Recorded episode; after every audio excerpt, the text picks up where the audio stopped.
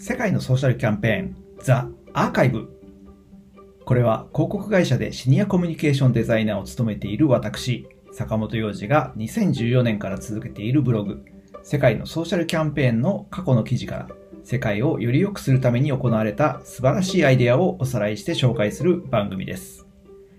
さて今回お届けするのは2014年の9月15日にブログにアップしました孤独なお年寄りを幸せにした素敵な取り組みについてです。舞台はアメリカ・シカゴの老人ホーム。そこには話し相手がおらず寂しく暮らしている老人たちがいました。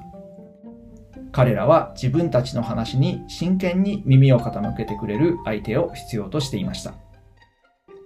そこに目をつけたのがブラジルの英会話学校 CNA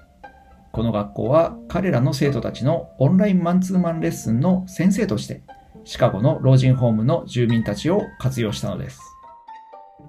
ネイティブスピーカーの英語を聞きたいブラジルの生徒たちにとってシカゴの老人が使う英語に触れられる機会は嬉しいですし若い生徒たちが敬意を持って話を聞いてくれるというのはシカゴの老人たちにとってもとても嬉しかったに違いありません。私のブログにはシカゴの老人たちとブラジルの生徒たちの心温まる様子を捉えたこの企画の紹介ムービーとそれを和訳した文章がご覧になれるのでぜひ覗いてみてください。いやー、アイディアって本当にいいもんですね。それでは皆さん、また来週